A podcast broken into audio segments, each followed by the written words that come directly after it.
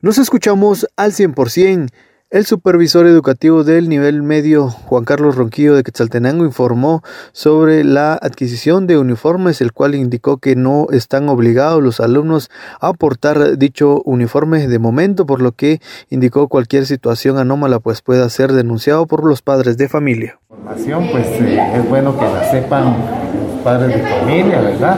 Los uniformes no son, no son necesarios en este momento, ¿verdad? Por lo tanto no, no hay que invertir en, en los mismos porque eh, si bien es cierto lo que se pretende es que se regrese a la vida eh, normal de, la, de, las clases, también eh, tenemos la pues, que puede ser que,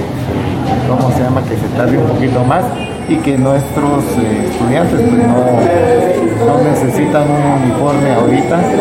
por el momento, también para, para que los padres de familia no estén con esa preocupación de que si tienen o no tienen para hacer un, un uniforme que no les está sirviendo ahorita de la el supervisor indicó que de momento los uniformes no son esenciales para el regreso de clases debido a que no se ha determinado si se regresará con la presenciabilidad o se hará de forma virtual, por lo que sería un gasto innecesario, por lo que indicó a los padres de familia cualquier cosa pues hacer la denuncia correspondiente. Esta es la información que yo tengo, yo vuelvo a cabina preguntando cómo nos escuchamos.